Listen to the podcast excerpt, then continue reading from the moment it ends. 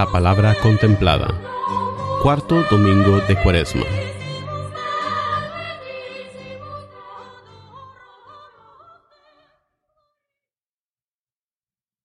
Lectura del primer libro de Samuel. En aquellos días dijo el Señor a Samuel, Ve a la casa de Jesé, en Belén, porque de entre sus hijos me he escogido un rey. Llena pues tu cuerno de aceite para ungirlo y vete. Cuando llegó Samuel a Belén y vio a Eliab, el hijo mayor de Gesed, pensó, Este es, sin duda, el que voy a ungir como rey.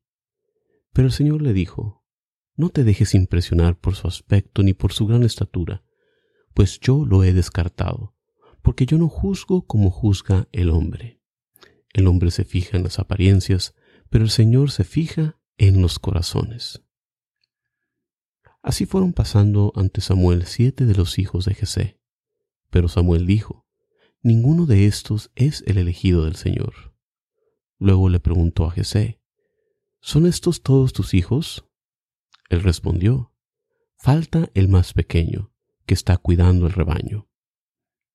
Samuel le dijo, Hazlo venir, porque no nos sentaremos a comer hasta que llegue y Jesé lo mandó llamar. El muchacho era rubio, de ojos vivos y buena presencia. Entonces el Señor dijo a Samuel, Levántate y úngelo, porque éste es. Tomó Samuel el cuerno con el aceite y lo ungió delante de sus hermanos. A partir de aquel día, el Espíritu del Señor estuvo con David. Palabra de Dios. La respuesta para el salmo de este domingo es, El Señor es mi pastor, nada me faltará.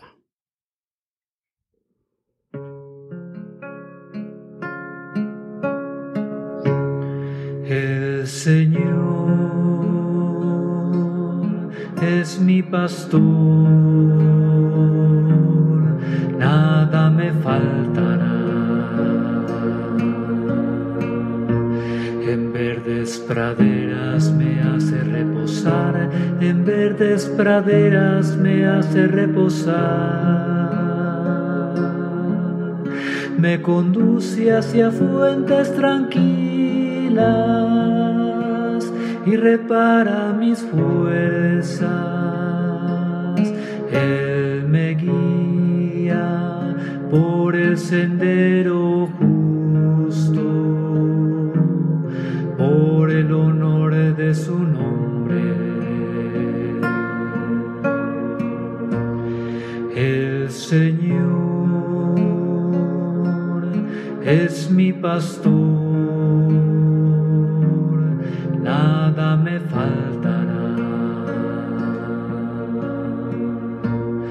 Aunque camine por cañadas obscuras,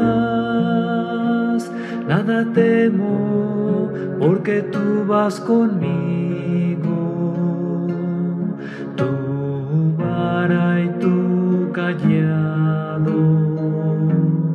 me sosiega. El Señor es mi pastor, nada me faltará. Preparas una mesa ante mí, enfrente de mis enemigos, y me unges la cabeza con perfume, y mi copa rebosa, y mi copa rebosa tu bondad y tu misericordia me acompañan, me acompañan todos los días de mi vida. Y habitaré en la casa del Señor por años sin términos y habitaré la casa del Señor por años sin términos. El Señor es mi pastor, nada me faltará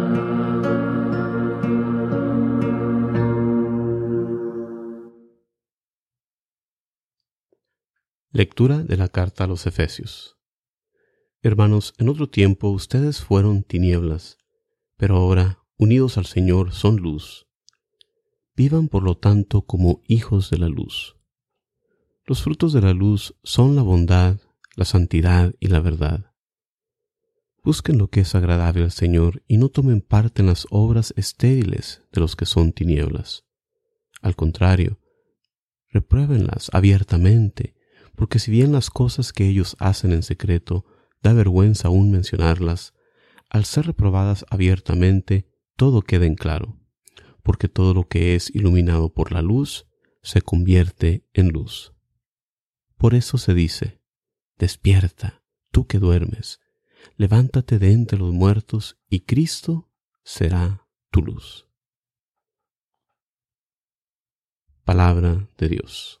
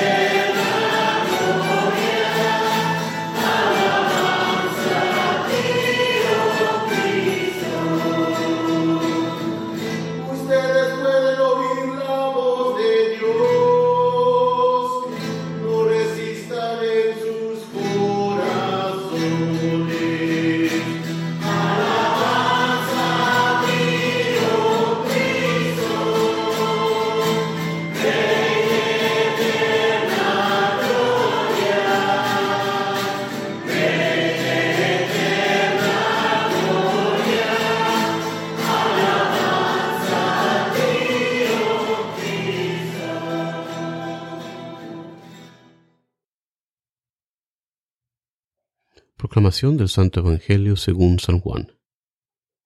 En aquel tiempo Jesús vio al pasar a un ciego de nacimiento. Escupió en el suelo, hizo lodo con la saliva, se lo puso en los ojos al ciego y le dijo, Ve a lavarte en la piscina de Siloé, que significa enviado. Él fue, se lavó y volvió con vista. Entonces los vecinos y los que lo habían visto antes pidiendo limosna preguntaban, ¿No es este el que se sentaba a pedir limosna? Unos decían, es el mismo. Otros, no, es él, sino que se le parece. Pero él decía, yo soy. Llevaron entonces ante los fariseos al que había sido ciego. Era sábado el día en que Jesús hizo lodo y le abrió los ojos.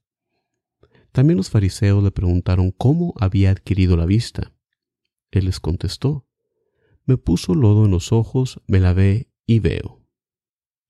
Algunos de los fariseos comentaban, ese hombre no viene de Dios porque no guarda el sábado. Otros replicaban, ¿cómo puede un pecador hacer semejantes prodigios? Y había división entre ellos. Entonces volvieron a preguntarle al ciego, ¿Y tú qué piensas del que te abrió los ojos? Él les contestó, que es un profeta. Le replicaron, Tú eres puro pecado desde que naciste. ¿Cómo pretendes darnos lecciones? Y lo echaron fuera. Supo Jesús que lo habían echado fuera, y cuando lo encontró le dijo, ¿Crees tú en el Hijo del Hombre? Él contestó, ¿Y quién es, Señor, para que yo crea en él? Jesús le dijo, Ya lo has visto, el que está hablando contigo, ese es. Él dijo, Creo, Señor. Y postrándose, lo adoró.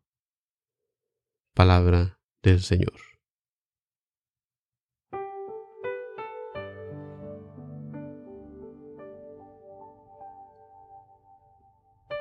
Hola, ¿qué tal? Muy buenas tardes, mañanas, noches, donde sea, cuando sea que nos acompañas en estas reflexiones de las lecturas de este domingo cuarto de Cuaresma. Mi nombre es Juan Carlos Moreno desde Houston, Texas, compartiendo estas reflexiones. primera lectura del primer libro de Samuel nos muestra el emotivo pasaje de la unción de David como rey de Israel. Hay que recordar los eventos que ocasionan la elección de un nuevo rey. Saúl, el primer rey de Israel, elegido por Dios para gobernar a su pueblo, y ungido también por Samuel, se apartó del camino de Dios y fue rechazado por el Señor por no haber cumplido sus mandamientos. La elección de David como rey de entre los hijos de Jesé nos muestra la manera en que nuestro Dios actúa. No elige Dios al mayor o al más fuerte de entre los hijos de Jesé, sino al menor, al que nadie tomaba en cuenta. Así vemos a nuestro Dios actuar una y otra vez, escogiendo a Isaac sobre Saúl, escogiendo a una humilde doncella como la madre del Mesías, escogiendo nacer en la más insignificante de las poblaciones como lo era Belén. Así actúa nuestro Dios. Por eso debemos de tener cuidado de no querer ser los mejores los más ricos, sobre todo si es a costa de otros. A lo único que debemos aspirar a ser es los mejores, pero en el amor a Dios. En la segunda lectura vemos la exhortación a dejar la vida de pecado atrás, lo que el autor llama oscuridad. Los cristianos en nuestra nueva vida en Cristo somos hijos de la luz. Cristo con su ejemplo nos ha enseñado el camino a seguir. No podemos apelar a la ignorancia. Nuestro Dios nos ha mandado toda suerte de maestros, empezando con su propia palabra en las Sagradas Escrituras, proclamada por la Iglesia a través de los siglos. Nuestra relación con Dios requiere esfuerzo de nuestra parte. Por eso oímos en la lectura, examinen lo que le agrada a Dios. Nosotros los cristianos tenemos el deber de formarnos estudiando las escrituras y las enseñanzas de nuestra Madre Iglesia para así discernir si le agrada a Dios. En el Evangelio de este cuarto domingo de Cuaresma, la Iglesia nos invita a reflexionar en el pasaje del ciego de nacimiento. En el pensamiento judío siempre había estado presente una corriente de pensamiento que consideraba que las enfermedades eran castigo por algún pecado o pecados. Y no es algo que haya pasado de moda, ya que desafortunadamente aún oímos esta opinión expresada, por ejemplo, cuando un desastre natural azota una ciudad, o no falta algún predicador cristiano que le eche la culpa a algún grupo de personas. Hay que dejar en claro que mientras que por revelación divina sabemos que toda maldad entró al mundo por el pecado, esto no significa que cada instancia de enfermedad o desastre natural haya sido ocasionada por un pecado personal. Hay que tener cuidado con este pensamiento porque nos lleva a ver a Dios como un juez vengativo que anda buscando a ver quién hace el mal para traerle una desgracia. Los males no vienen de Dios. Solamente en las ocasiones en que Dios tenga el propósito de purificarnos es que a veces permite que sucedan estas cosas y nosotros tenemos que verlas como pruebas. Así como a veces es amarga la medicina que nos cura, Así también Dios a veces manda alguna prueba para corregirnos. El dolor en sí no es necesariamente malo. Después de todo es el dolor de muelas que nos advierte el hecho de una infección que tiene que ser tratada. Dejemos atrás estos pensamientos que nos separan de Dios y pongámonos a pensar que a veces si nos pasan cosas malas es para que se demuestren las obras de Dios como nos dice Jesús en el Evangelio. En esta semana, continuemos redoblando nuestros esfuerzos en el ayuno, la abstinencia y la caridad, para así imitar a Jesucristo que nos amó y quien dio la vida por nosotros.